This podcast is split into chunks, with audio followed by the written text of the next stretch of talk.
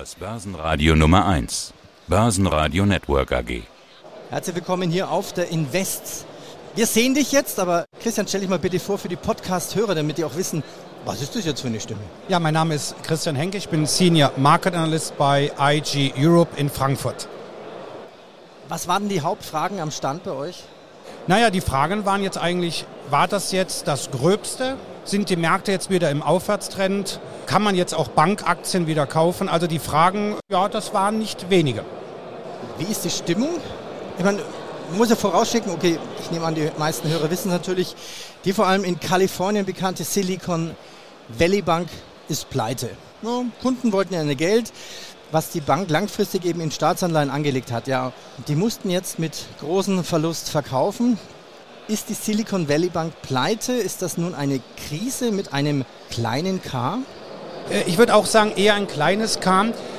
Ich würde sag immer, auch wie vorhin in einem Vortrag, 2008 lässt grüßen. Das heißt also, die Angst ist wieder aufgekommen, dass es vielleicht sogar zu einer Finanzmarktkrise 2.0 kommt.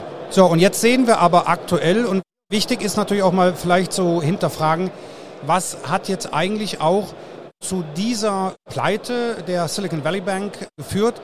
Es ist ja nicht das einzige Kreditinstitut, ich darf nur sagen Credit Suisse, die jetzt so ein bisschen vielleicht in Schieflage geraten sind. Also es hat schon damit zu tun, wie schon gerade von dir gesagt, Viele von den US-Banken haben ganz einfach in Staatsanleihen investiert und die Renditen sind gestiegen, gestiegen, gestiegen und im Umkehrschluss sind die Kurse der Staatsanleihen gefallen, praktisch wie Steine. Und natürlich muss dann die US-Banken müssen dann natürlich dann Abschreibungen vornehmen und letztendlich dann auch verkaufen und dann fällt natürlich dann riesengroße Verluste an. Und das hat natürlich bei der SVB Bank zur Pleite geführt. Andere Bank bei Credit Suisse, das hat andere Gründe. Aber letztendlich, wenn schon so ein großer Name in die Runde geworfen wird, da ist natürlich plötzlich, da hören alle auf. Ja, was ist jetzt eigentlich los? Ist das jetzt der Anfang vom Ende? Nein, man kann jetzt natürlich die Anleger und die Zuhörer natürlich ein bisschen beruhigen. Credit Suisse ist gerettet. Die Sparer, die Kunden der SVB Bank bekommen ihr Geld wieder. Aber letztendlich die Angst ist spürbar und das haben wir zuletzt in den letzten Tagen, vor allem in der vergangenen Woche, doch gesehen. Aber spannend ist, es kam schon wieder eine Erholungsrallye. Was mich so erinnert im Jahr 2008, ich kann mich noch gut erinnern, die ersten drei Wochen hieß es, ja, das ist ein amerikanisches Problem. Und alle haben sich geirrt. Es schwappte dann doch rüber. Es lag eigentlich einmal natürlich am Handwerk der Notenbanken, die sowas nicht wussten. Jetzt wissen sie es, wie man retten muss. Und trotzdem ist ein Vertrauensverlust da. Also würdest du in Bankaktien Geld investieren? Na, jetzt aktuell nicht. Das Schöne ist ja, dass eigentlich die Bankaktien, die europäischen Bankaktien in den letzten Wochen und Monaten eigentlich die Gewinner waren. Ja, das heißt, die haben von steigenden Zinsen, die haben von steigenden Renditen ja eigentlich profitiert. Und wenn man sich auch den Aktienkurs der Pleite, jetzt der bankrotten SVB anschaut, die sind auch gemeinsam mit der Rendite zehnjähriger Staatsanleihen über Monate in die gleiche Richtung marschiert, nämlich gen Norden. Nur irgendwann rächt sich halt letztendlich das Tempo der US-Notenbank FED. Und ja, die Folge war jetzt natürlich die stark steigenden Leitzinsen haben die Renditen der Staatsanleihen in die Höhe geschossen. Die Anleihenkurse sind massiv gefallen. Das Ende vom Lied ist, die Anleihen, die die Banken im Bestand haben, natürlich wesentlich weniger wert. Und dann bekommt man natürlich schon ein kleines Problem. Man könnte ja auch sagen, Fehler der Notenbanken?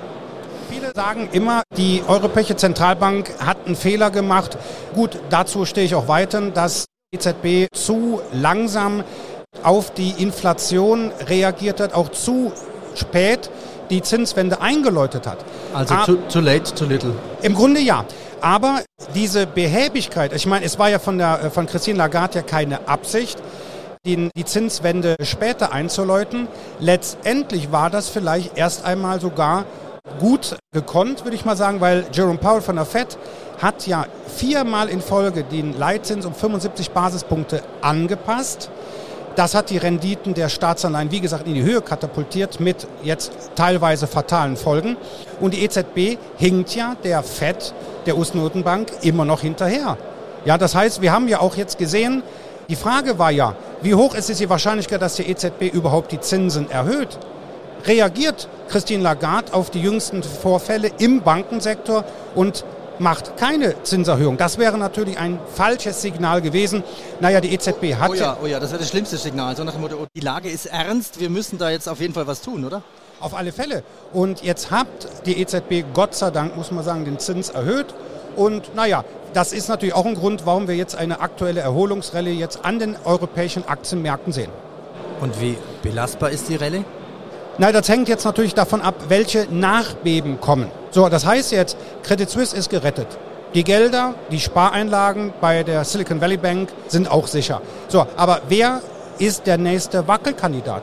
Welche Bank überwiegend, würde ich mal sagen, US-Regionalbank, kleine Sparkassen in den Vereinigten Staaten, aber auch hier in Europa. Welche Bank ist als nächstes?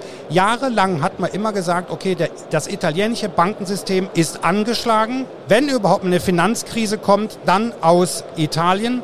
Wir sehen aber gerade und schauen uns mal den Aktienkurs von UniCredit an, in den letzten Wochen, Monaten förmlich explodiert, nämlich nach oben.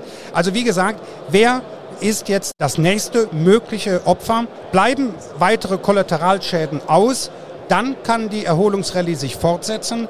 Wenn jetzt aber irgendeine vielleicht sogar bekannte, etwas größere Bank genau ähnliche Probleme meldet, dann glaube ich, dann ist das Vertrauen wirklich dann dahin. Also es darf auf keinen Fall einen sogenannten Bankenrun geben. Ich wollte mich mit dir jetzt eigentlich über Saisonalitäten noch unterhalten. Macht das eigentlich noch Sinn oder ist das Hauptthema erstmal warten, wo der nächste schwarze Schwan auftaucht? Ja, im Grunde ist natürlich die Saisonalitäten ist ein sehr schönes Hilfsmittel für die Anleger. Vor allem, wenn ich jetzt sage, ich möchte investieren, wie sind jetzt eigentlich so die nächsten starken oder schwachen Marktphasen? So, jetzt muss man natürlich sagen, der deutsche Leitindex hat jetzt 10. März, also vor einer Woche, die stärkste Marktphase eines Jahres begonnen. Die geht bis zum 16. Juli, ein Tag vor meinem Geburtstag genau, mit über 14, fast 15 Prozent plus. Jetzt werden natürlich einige Zuhörer sagen, ja, aber die Märkte sind doch jetzt gefallen. Jetzt kann man natürlich auch sagen, ja, das war dann aber auch vielleicht der richtige Zeitpunkt, um vielleicht einzusteigen. Das heißt, die Schnäppchenjäger, die könnten jetzt natürlich schon zugegriffen haben, beziehungsweise jetzt in den Startlöchern stehen. Nichtsdestotrotz, auch wenn ich jetzt sage, welche schwarzen Schwäne, welche Minen liegen uns auf dem Börsenparkett noch vor den Füßen, welche Probleme, welche Nachbeben kommen noch, kann ich jetzt natürlich trotzdem sagen, ich gehe jetzt von einer starken Phase aus bis zum Sommer, bis zur Sommerflaute. Aber ich muss mich, und darüber haben wir letztes Jahr drüber geredet, trotzdem nach unten absichern. Das heißt also beispielsweise sagen, mehr als 10% Verlust bin ich nicht bereit einzugehen. Also sprich, ein Risiko, ein Stop-Loss zu platzieren. Also diese ganzen Exit-Strategien realistisch, kein Humbug, diese Saisonalitäten? Also, warte mal, ich muss das Mikro noch aufmachen. Jetzt, jetzt, jetzt, jetzt. Die Saisonalitäten sind kein Humbug, weil sie basieren ja auf mathematisch-statistische Methoden. So, das ist also jetzt erstmal kein Humbug. Ne, wir haben natürlich einige äh, Börsenweisheiten, die kann man natürlich dann bestätigen oder widerlegen. Beispielsweise, wenn ich das erzählen darf, sell in May and go away. Ja, also gut, in sechs Wochen werden die Medien anfangen, darüber zu berichten. Der Mai beginnt und viele sagen ganz einfach, der Mai ist ein schlechter Monat. Die Saisonalität am Beispiel des DAX zeigt uns aber in den letzten 35 Jahren, dass der Mai gar nicht mal so schlecht ist wie sein Ruf. So, und da weiß ich natürlich auch schon als Anleger, es besteht kein Grund zur Panik. Das heißt, es besteht kein Grund, dann, weil gerade Mai ist, meine Aktien zu verkaufen. Okay. Ja, noch ein paar Ideen von dir. Was kann der Anleger jetzt noch handeln? Ja, jetzt sehen wir ja aktuell, dass die Bankaktien keine Outperformer mehr sind. So, das wird wahrscheinlich noch einige Zeit brauchen, um wieder Vertrauen zu gewinnen. Wobei natürlich, man muss hier, wie mein Kollege Salabomidi gesagt hat, die Spreu vom Weizen trennen. Es gibt Banken, die im Grunde eigentlich weder mit SVB noch mit Credit Suisse was zu tun haben, die also auch keinen allzu hohen Bestand an US-Staatsanleihen haben. Die wurden aber mit abgestraft. Das heißt, das könnten natürlich jetzt die Gewinner von morgen sein. Aber aktuell sieht man, der Trend geht wieder hin zu defensive Aktien. Was jetzt aktuell in Deutschland wieder so ein bisschen im Kommen ist, das sind die Versorgeraktien. Also ich schaue mir schon Sektoren an, wo wenig Einflussfaktor ist, was steigende Zinsen angeht.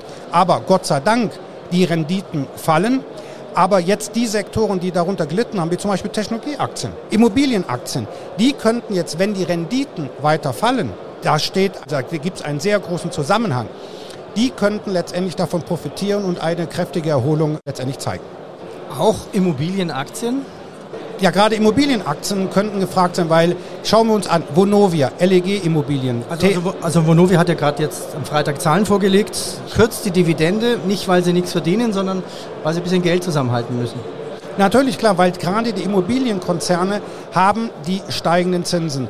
Die haben jetzt wenig, sagen wir, weniger Probleme mit den Renditen, aber mit den steigenden Zinsen. Die Zinsen für Baudarlehen, Hypothekenzinsen, die sind natürlich auch in den letzten Wochen und Monaten natürlich explodiert. Und das bekommen natürlich Vonovia und Konsorten deutlich zu spüren. Aber dennoch profitieren die davon, wenn wir jetzt eine Entspannung sehen. Das heißt, wenn wir nicht mehr steigende Renditen haben, wenn jetzt wirklich bei, am Beispiel der US-Notenbank, wenn die jetzt wirklich am 22. März sagen, nee, also das war jetzt vielleicht ein, eine Spur zu schnell, was wir gemacht haben, wir setzen erstmal den Zinserhöhungszyklus aus, könnte das natürlich für Entspannung sorgen am Anleihemarkt. Das heißt, die Rendite fällt, die Anleihenkurse steigen. Wenn die Anleihenkurse steigen, steigen auch die Aktienkurse. Christian, ich danke dir. Viel Spaß und weiterhin Erfolg hier auf der Invest und auf ins neue Getümmel für dich. Ja, vielen Dank. Börsenradio Network AG. Wir machen Börse hörbar und verständlich.